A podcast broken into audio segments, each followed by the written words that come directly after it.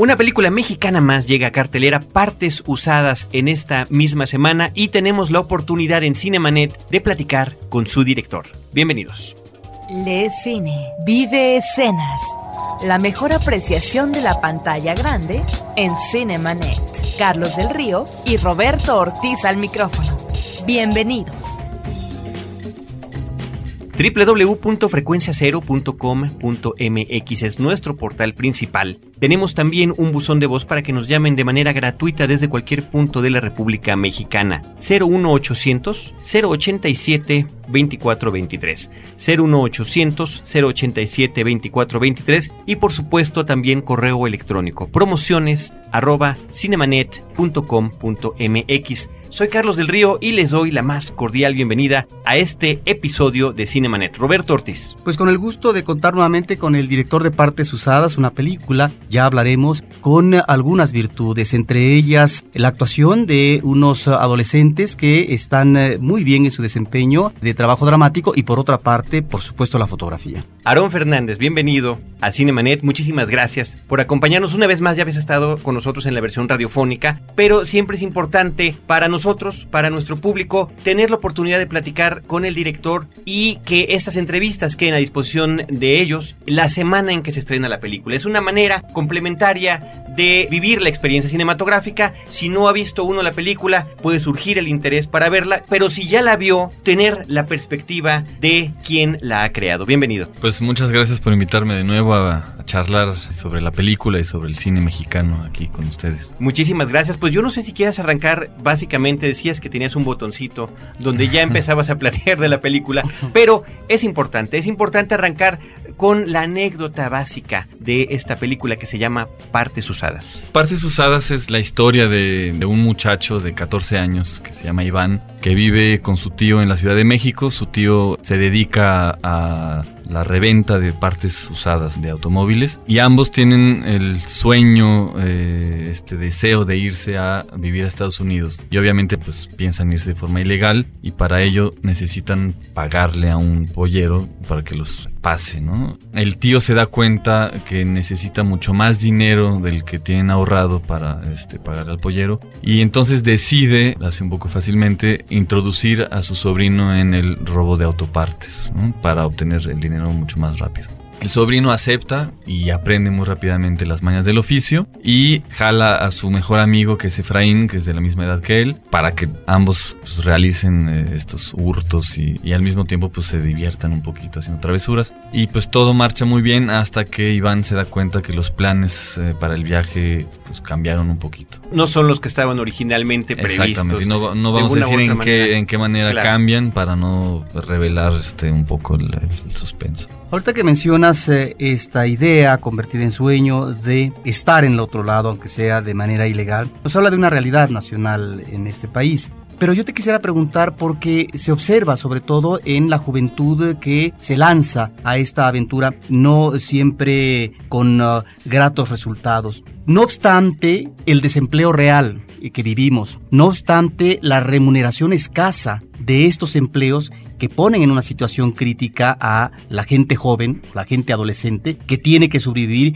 y que debe dejar inclusive la escuela para poder ganarse la vida en el trabajo, si nos encontramos también con la realidad de gente joven que ante esta realidad difícil, hostil que vive en su entorno inmediato y como país, se lanza a la aventura sin definir realmente por qué esa idea, por qué soñar con irse del otro lado, cuando a lo mejor no estoy hablando de una situación ideal, se pueden concretar situaciones provechosas en una realidad ciertamente difícil. Te lo pregunto porque en el caso de tu personaje central está esta idea que la vive en todo momento, este deseo ferviente, y no sé si de alguna manera se relacione con este tipo de jóvenes que les toca vivir esta realidad. No sé si estoy haciendo bien o formulando bien la pregunta. Pues mira, concretamente Iván es un, muchacho muy impulsivo, lleno de vida, muy irreverente, muy valiente también, y no le tiene miedo a la vida, ¿no? El sueño que él tiene, pues ya interpretando un poco los personajes, tal vez sea un poco un sueño inducido por el tío, ¿no? Él no sabe bien qué son los Estados Unidos, o sea, sabe, pues consume cultura norteamericana, como todo mundo este, ya en, este planeta, pero pues es una realidad obviamente totalmente idealizada y pues, no sabe, no sabe bien a lo que va. Él compra un poco esta idea de que pues le va a ir mejor, ¿no? Y eso se lo vende el tío.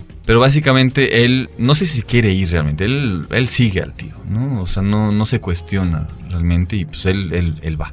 Aaron, tú eres el director de la película, pero también eres el guionista, ¿no? La cinta además tuvo una de las nominaciones, considero yo, más importantes, las de guion original, ¿no? O sea, el de la nada, sin ningún material previo, crear una historia, además dirigida directamente al medio cinematográfico. ¿Cómo sale la idea? ¿De qué, en qué momento se te ocurrió? ¿Es a partir de un robo de un coche? ¿Es a partir de la realidad nacional? Siempre debe haber ¿no? un génesis. Sí, sí, es... ¿Dónde está? Nunca hay como una receta o fórmula, ¿no? Siempre pues surgen las ideas por accidentes o por deseos o por miles de cosas, miles de ingredientes. Es el caso de partes usadas un poco, sobre todo que el proceso de escritura fue muy largo, ¿no? Pero al principio, digamos, el germen de, la película, el, embrión, está como en este deseo de querer hacer una película con dos personajes, eh, ya estaba desde el principio esos dos personajes jóvenes, entre 12 y 14 años yo quería, y que llevaran este sentimiento de de energía, de vida,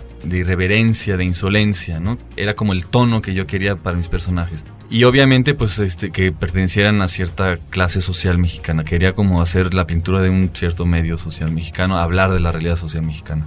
Y de ahí, pues, empecé como a pensar, bueno, en qué, en dónde los, los introduzco y tal. Y se me ocurrió, obviamente, pues, las, las partes usadas, ¿no? El robo de partes usadas en la Ciudad de México. Entonces, embonaron perfectamente estos dos, este, dos elementos y pues de ahí empecé a investigar un poco más sobre el robo de autopartes, cómo se realizaba, si era verosímil que fueran dos muchachos, etcétera, etcétera. Y pues surgieron más personajes, el marco familiar, etcétera, etcétera, ¿no? Entonces fue básicamente esos dos elementos primordiales que pues son importantísimos en la película. Está luego después vino la cuestión de, la inmigración, que yo yo digo que es un pretexto más que nada, ¿no? Este sí es importante, pero es como el, móvil, digamos, o el, deseo de los personajes, pero no es realmente una película sobre migración, ¿no? Es más bien sobre el, desarrollo aquí en México, en la Ciudad de México. Pero sí es evidente, o sí, eminentemente una película de ámbito urbano. Totalmente. Eh, que, es, es muy chilanga. ¿Qué te sorprendió a la hora de estar investigando cómo funcionan estos medios de existencia de esta gente, porque es meterte un inframundo. Sí, sí, sí, es...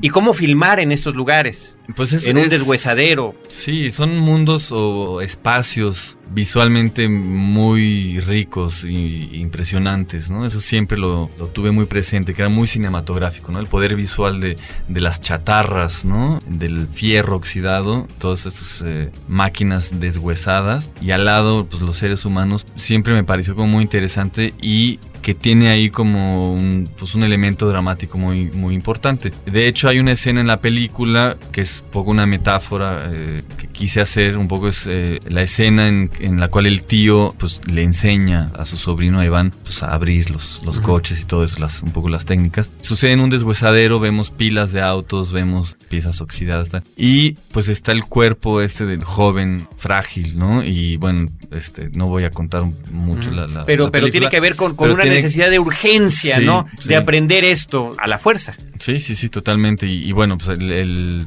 tío le pide que se desnude, eh, o sea, pierde ahí una apuesta y el, chavo se tiene que desnudar. Y es una de las mejores escenas. Es, es una metáfora porque es el cuerpo frágil de un niño desnudo frente a toda esta chatarra, ¿no? Entonces, pues sí, ahí creo que sí funciona. Considerando entrevistas que hemos hecho a directores que han incursionado en su ópera prima, ya sea porque se vierte este elemento o está presente como ausencia. Eh, recuerdo ahorita, Carlos, eh, el director de Dramagnex, recientemente de Quemar las Naves, de Párpados Azules, de Familia Tortuga, que, como en el caso de tu película, la ausencia de los pilares de una familia, tanto en el personaje central como eh, lo que sería el amigo esto es una constante que observamos en el cine nacional reciente, no porque el cine mexicano en otras épocas no lo haya tratado, pero realmente encontramos estas atmósferas y esta sensación de que vivimos, eh, de acuerdo a las películas, en ámbitos citadinos de gran desamparo, porque en principio la familia no está como apoyo y encontramos en el caso de tus personajes que ambos cojean de una u otra manera, ante esa situación familiar. Y yo añadiría otra constante a lo que estás mencionando. Casi nunca hay una explicación de por qué están así las cosas, ¿no? Nunca platican por qué tu papá me dejó, tu mamá se fue, tus padres murieron. Simplemente son realidades que se dan por sentadas de una familia fragmentada. Sí, pues efectivamente los, los dos muchachos, Iván y Efraín, son como huérfanos, ¿no? No está la figura tutelar ahí muy presente, a pesar de que Iván eh, pues, eh, cuente con la presencia de su tío, que yo creo que es una relación más fraternal, casi casi que la que tiene con él. Y en el caso de Efraín, pues está la mamá ahí, pero pues es una mamá muy ausente, muy frívola, muy poco cariñosa, ¿no? un, poco malvada hasta eso. Entonces sí, efectivamente son personajes que están un poco a la deriva y pues no sé, habría que hacer como un psicoanálisis de, de nuestra generación para ver qué es lo que está pasando. Yo creo, o sea, te puede sonar un poco de interpretación de tres pesos, pero pues no sé, tal vez nos falte esta figura o estemos buscando una figura paternal o, tutelar fuerte, ¿no? O tal vez queramos como romper un poco el pater familias y pues ser más anarquistas o más, pues no sé, románticos, ¿no? En el sentido así de pues irnos así a la deriva que pues no sé, son personajes muy interesantes, ¿no? A mí me gustan, ¿no? Esos personajes. Estamos platicando de la película mexicana Partes Usadas de estreno esta semana en México. Regresamos en un instante. Cinemanet regresa en un instante. Si quieres viajar de manera muy económica, escucha Pasajeros con Destino, un podcast de frecuencia cero para convertirse en un verdadero ciudadano del mundo. www.frecuenciacero.com.mx Ahora, diseñar y hospedar su página web será cosa de niños. En tan solo cinco pasos, hágalo usted mismo sin ser un experto en Internet. Ingrese a suempresa.com y active ahora mismo su plan. Suempresa.com, líder de web hosting en México. EON 4.5. Conéctate al mundo de la tecnología y los negocios con EON 4.5. Un podcast de frecuencia cero. www.frecuenciacero.com.mx. Historias múltiples en tiempos cortos.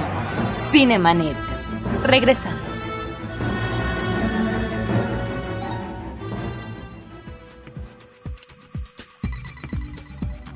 Continuamos la charla acerca de la película Partes Usadas. Bueno, nos llamó la atención, Aarón, la forma en la que está contada la película, la cámara en mano, la forma en la que va siguiendo al personaje. Roberto. Sí, hace rato mencionabas eh, el tono de los personajes y creo que, bueno, en principio está la dirección actoral para que estos personajes se cuajen, sean creíbles y finalmente conmuevan al espectador o se tornen entrañables para el mismo. Pero creo que hay una labor que me gustaría que platicaras, que es fundamental en esta película, y ahí es donde me parece que hubo una injusticia por parte de la academia en cuanto a la fotografía. La fotografía de la película me parece excepcional. Es la fotografía, es el registro, esta idea de transmitirnos cómo este muchacho, el personaje central, este chamaco de Iván, se mueve cotidianamente y la cámara ahí está siguiéndolo. Cortes que de repente nos lo muestra en un mismo espacio, pero en otra situación, en otro movimiento físico. Entonces creo que hay como un trabajo muy bien eh, conjuntado entre lo que es el registro fotográfico y la edición. Es una edición precisa, es una edición que realmente nos da un ritmo y que nos hace que como espectadores estemos metidos en el drama que está viviendo o que está desarrollando el personaje principal. Pues sí, habría muchas cosas que decir sobre, sobre el trabajo de fotografía y, y de edición.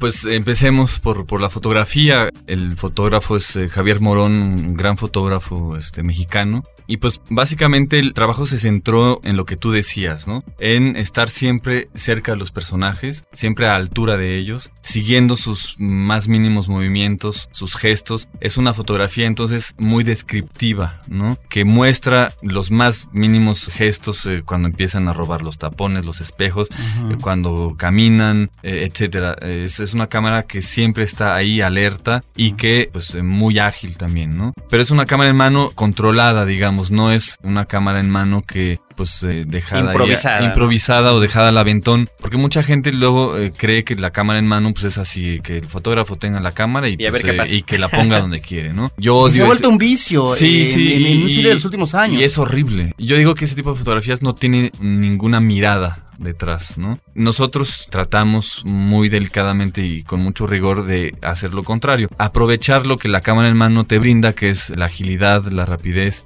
esta vivacidad, ¿no? Pero siempre mostrar lo que se tenía que mostrar, ¿no? Los gestos y estar siempre con los personajes, ¿no? Entonces fue un trabajo en conjunto de dirección actoral, de movimientos, de desplazamientos de los actores junto con la cámara, ¿no? Porque casi siempre, o sea, en un lenguaje clásico, si ya nos ponemos este, a analizar un poco, el lenguaje clásico pues es, se pone el encuadre, se arman las luces, tal, se pone la cámara, un encuadre muy bonito, muy este compuesto, etcétera, y los actores pues tienen sus marquitas, ¿no? Y pues si no están moviéndose, pues la luz les llega perfectamente bien y tal, tal. Eh, entonces ahí los actores están al servicio de la cámara, ¿no? Es un lenguaje muy, muy académico, muy clásico que a veces funciona, a veces no. En el caso de partes usadas, pues se le dio la libertad a los actores que se adueñaran de los espacios que, pues en los ensayos previos a la toma, se movieran, tal, tal, pusieran un poco de, su trabajo, ¿no? Este, sus eh, observaciones, dijeron, no, pues yo creo que más bien acá, acá, acá. Y el fotógrafo estaba ahí, los seguía, ¿no? Con los ojos, tal. Y después ya la puesta en cámara de- decíamos, bueno, pues la cámara va a estar aquí, luego sigue acá y tal. Entonces era como una coreografía de los movimientos de los actores junto con la cámara, ¿no? Y pues bueno, la luz, la luz también es muy importante. Filmamos mucho con luz natural. Casi todos los exteriores días son luz natural. De noche, obviamente, pues sí tuvimos que rellenar un poquito con luz, pero muy naturalista, ¿no? Tratamos de que la luz artificial de noche pues no, no pareciera ahí como está iluminado, sino que fuera lo más natural posible. Eso creo que también le da como esta autenticidad y este realismo, este naturalismo que queríamos en la imagen. Y una edición muy dinámica. Sí, Una es, edición eh, que además resulta más que efectista, efectiva. sí, pues es lo que queríamos, ¿no? O sea, depurar al máximo y ir al grano, ¿no? Casi, casi, pues hay puros, son puros cortes directos. Ajá, hay muchos, eh, lo que se llaman en lenguaje cinematográfico jump cut. Desconozco el equivalente en español, sería como corte directo, salto al eje, ¿no? Que en, en lenguaje académico pues está totalmente este, prohibido, ¿no? Pero pues desde hace ya varios años, este, muchos cineastas modernos, desde los años 50, lo hacen, ¿no? Este, Godard, por ejemplo. Desde es la nueva ola el- francesa. es el famosísimo, los famosísimos jump cuts de Godard, este, yo quería ponerlos, ¿no? En la película ya, ya estaban premeditados. No fue tampoco algo que, que pues se nos ocurrió a la hora del montaje y porque no teníamos solución, sino que son jump cuts pensados, ¿no? Yo siempre les decía, bueno, esta escena se va a editar de esta manera, jump cuts, entonces pues va. Y ahí están, son como tres o cuatro momentos en la película y funcionan, ¿no? Funcionan, este, no es como mero estilo tampoco, un ejercicio de estilo, sino que le dan ritmo a la película. Y pues sí, es, es un montaje nada gratuito, ¿no? Pues está ahí lo que debe de quedarse y nada más, ¿no? Cinéfilo y cineasta y en ese sentido normalmente normalmente lo son. ¿Qué podríamos decir te influyó para hacer esta película que puede que se vea o no en ella y no porque necesariamente tenga que haber homenajes en cada ópera prima que llega de un director Nobel? Pues sí, yo soy muy cinéfilo de hueso colorado. De hecho, yo aprendí el cine viendo películas, ¿no? Todo lo que pude aprender leyendo o en las clases de cine fue complementario. Yo siempre he defendido esta idea de que el cine se aprende yendo al cine, ¿no? Viendo muchas películas, cultivándose, obviamente, con, con imágenes. Y pues obviamente todos tenemos un punto de partida, influencias o, pues no sé, la, la generación espontánea no existe, ¿no? Ni en la vida ni en el arte. Entonces, pues obviamente ahí eh, tengo ahí como mi panteón de, cineastas favoritos. Yo traté de, encontrar mi, mi propia voz, mi propio camino, pero tal vez las influencias de ciertos cineastas se sientan ahí. Te puedo hablar de Pasolini, por ejemplo, en el retrato de, de una sociedad urbana, ¿no? Que él hizo mucho. Tal vez eh, también en, el, en la mezcla de, de, la música, música clásica y música rock que hay en mi película, el tono un poco también poético y juguetón que está en la película, también pues, se lo debo a Pasolini. Buñuel también me, me influenció mucho, quise despegarme mucho de la referencia obvia y ultra obvia de los olvidados. Y yo digo que más bien la película que más me inspiró este, para un personaje es El Bruto de Buñuel. Una película con Pedro Armendáriz y una formidable categorado. Sí, y que es, yo siento, una obra maestra y se ha olvidado bastante, ¿no? Esa película. Y el personaje de Jaime le debe mucho a El Bruto que cuando se lo dije a Carlos Ceja, este, se sintió un poco y dijo, ay, pues, que a poco soy un bruto. Y, pues, le dije, no, o sea, metafóricamente, un poco, ¿no? pero, pero de hecho se parece un poquito a Pedro Armendáriz, eh, este Carlos Ceja, ¿no? Este personaje fuerte, un poco alto, hasta rasgos del rostro. Entonces era una manera así de tener un personaje un poco como menso, ¿no? Un poco así como... Que no tiene conciencia crítica de ciertos actos terribles que va a cometer y que finalmente después se descubre lo que puede ser este horror. Es interesante el símil. Sí, sí, sí, totalmente, ¿no? Y este, pues ahora lo, lo digo, pero nadie lo había visto y creo que ahí está. Obviamente, pues no, o sea, no, no es una copia, no es una réplica, pero, o sea, sí fue como una un, no un guiño, pero pues ahí está, ahí está. Y ahorita que mencionas eh, la parte actoral, creo que esta película cobra fuerza y es uno de sus logros, ese par de actores que tú has trabajado, que son Eduardo Granados como Iván y Alan Chávez como Efraín. En el caso de este último nominado, también en los Arieles, has escogido a dos actores que realmente te funcionan a la perfección y que logran dar efectivamente esta situación dramática de desesperación a veces, de juego, de aventura, etcétera, que encontramos en ese tipo, digamos, de, de edades la química y la amistad además que se percibe entre ellos, ¿no? Que luego al trabajar con actores jóvenes no siempre es posible obtener o que también puede haber la posibilidad de que caigan en la sobreactuación. Sí, pues era, era el gran reto de la película. Sin ellos, pues la película se hubiera venido abajo, ¿no? O no hubiera tenido como esta fuerza que se logra, ¿no? Creo que es lo que más me gusta o lo que más le tengo cariño, ¿no? Eh, a, la película. Tiene muchos defectos, pero creo que la química que lograron ellos es importantísima, ¿no? Entonces, pues básicamente fue un trabajo muy, muy grande de de búsqueda de reparto, ¿no? La dirección actoral empieza ahí, ¿no? En, escoger realmente el actor para el personaje. Entonces buscamos mucho y yo le dije a, Rocío Belmont, que fue la directora de reparto, que pues yo quería trabajar con, niños que podían ser no actores o podían ser actores pero poco conocidos. Entonces buscamos muchísimo en secundarias, en, en varios lugares Así encontramos a, Eduardo. ¿Cuántos, cuántos eh, eh, actores trabajaste? Pues este, mira, la primera etapa de, la búsqueda de reparto fue, eh, vimos, no sé, como unos 500, 600 niños. Pero, o sea, era como ir a las escuelas y videarlos, el rostro, así de frente a cámara y que dijeran su nombre y, y tal, cómo se llaman. Entonces, yo buscaba un rostro y una presencia, ¿no? Y ahí vi a Eduardo, dije, ah, pues este chavo está muy interesante, está, está padre, me gustó su presencia de, entrada. Y pues lo escogimos, eh, lo volvimos a llamar, ya hizo como pruebas y tal, y se fue quedando, ¿no? Alan eh, llegó ya como muy tarde dentro del proceso. Rocío insistió mucho. Yo cuando primero lo vi, no me gustó mucho.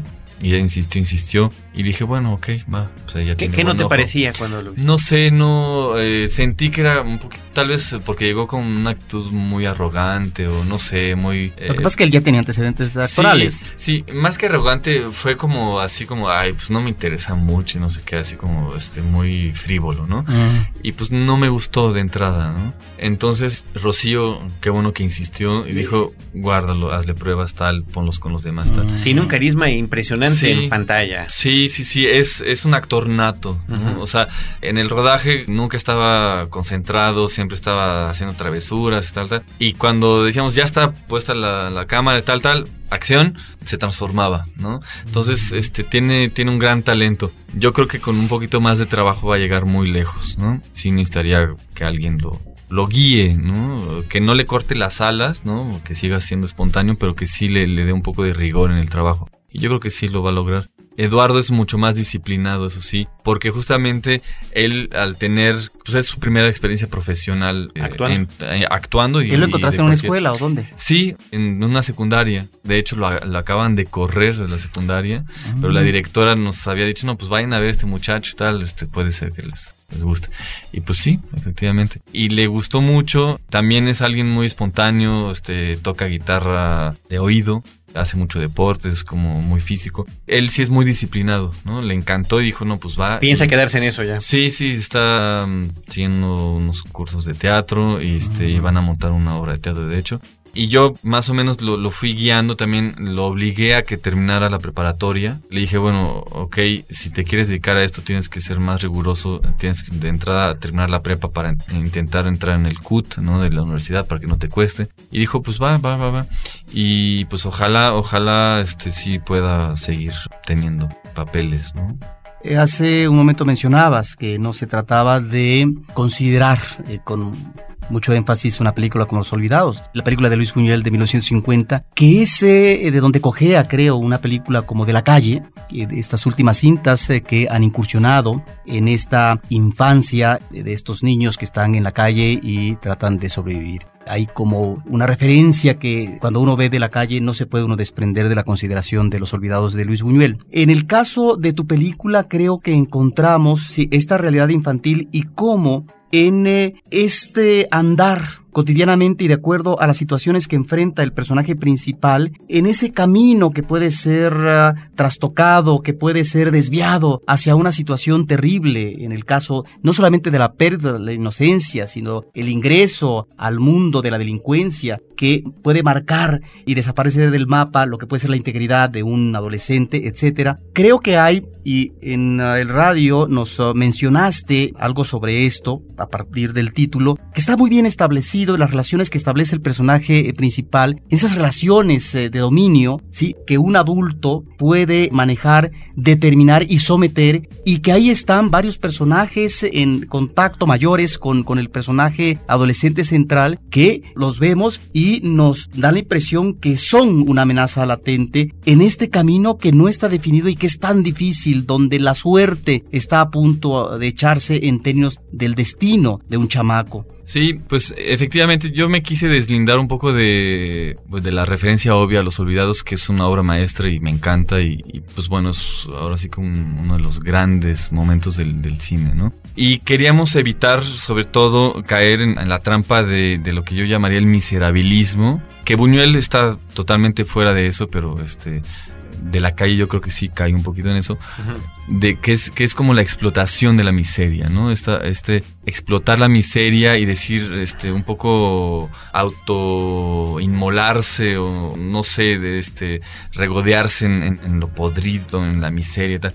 Yo quise alejarme de eso y tal vez la película sea un poco naif, ¿no? O tal vez no sea tan cruda como podría ser y como la realidad es, ¿no? Digamos que eso lo quise está, quise hablar de eso, pero está como fuera de cuadro, ¿no? Quise manejar un, un tono un poco más juguetón, más de inocencia, ¿no? Y- Y, Este, mucho menos naturalista, ¿no? Que es el riesgo, ¿no? Sí, que, sí, que sí. comentas. Sí, totalmente. Ahora, existe, ¿no? Es- existe esta relación, ese tema tremendo que es la explotación en el mundo.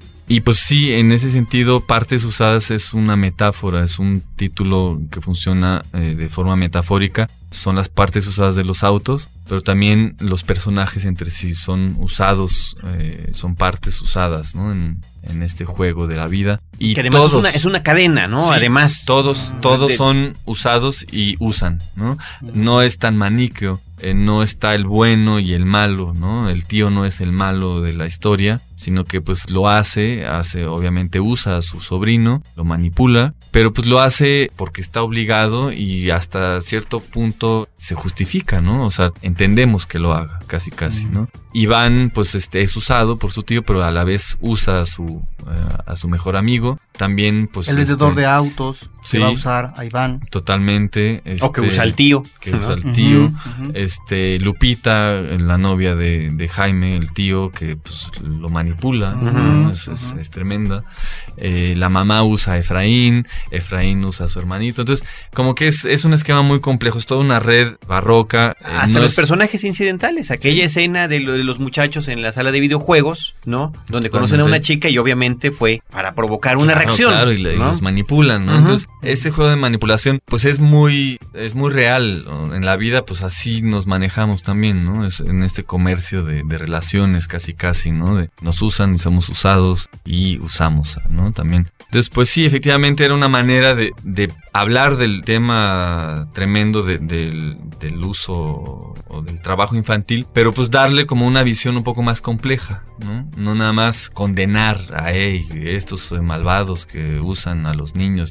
Creo que los niños finalmente también son cómplices, ¿no? De hecho, fui como muy franco en la película. Ellos empiezan robando, ¿no? Por ellos mismos, ¿no? Ya después los inducen a otro tipo de robo, pero pues, ellos, creo que el tercer o cuarto plano de la película, pues es ellos. En el centro de lavado de autos. Sí, sí, sí, entonces eh, empiezan robando y lo hacen, pues nadie los está obligando a hacerlo, ¿no? Entonces, este, también tienen su parte de responsabilidad en, en eso, ¿no? Aarón, pues estamos en la semana de estreno de la película. El estreno comercial es este 18 de abril. ¿Algún comentario adicional para este público que está por adentrarse en este universo que has creado? ¿Y con cuántas copias salen? Estrenamos el 18 de abril con 25 copias. Es un número, pues, eh, pequeñito, pero creo que es de buen tamaño para la película, ¿no? Le apostamos más a un esquema de distribución más personalizado, si se puede decir, ¿no? Este, pocas copias, pero tratar de como cuidar el nicho, ¿no? Los nichos que le pueden interesar a la película, porque cuando uno saca demasiadas copias se diluye mucho, ¿no? Y pues este el tiempo en cartelera finalmente es muy breve, ¿no?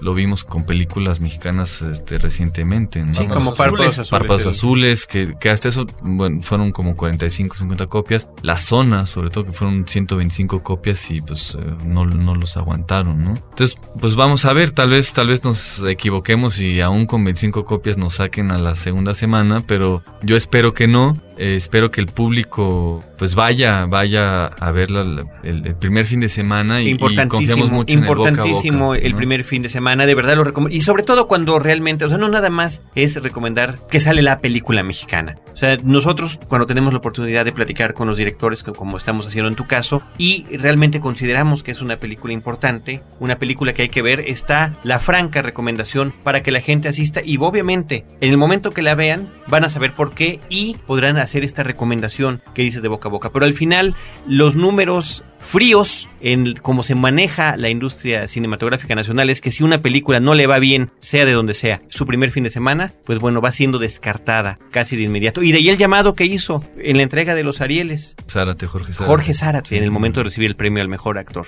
Sí, pues sí, es, es la ley de mercado, ¿no? Y finalmente los exhibidores están más del lado de comercio que de, de la cultura o de los bienes culturales, ¿no? Entonces a veces es difícil como hacerles ver que, que una película pues es frágil, ¿no? Sobre todo cuando no hay un aparato mercadológico tan potente como pueden tener las películas hollywoodenses, pero pues así así es este la realidad de- del mundo de la exhibición aquí en México. Vamos a ver vamos a ver cómo resulta, ¿no? Entonces, yo espero, yo le tengo fe al boca a boca. Creo que, o sea, uno puede gastar mucho dinero en la mercadotecnia, hacer este muchos eh, spots publicitarios, este mucha prensa y tal, pero eso en cualquier película eso te dura pues, la primera semana, ¿no? O casi tal vez las dos primeras semanas. Ya después puedes gastar lo que sea. Si la gente no recomienda la película, no van, ¿no?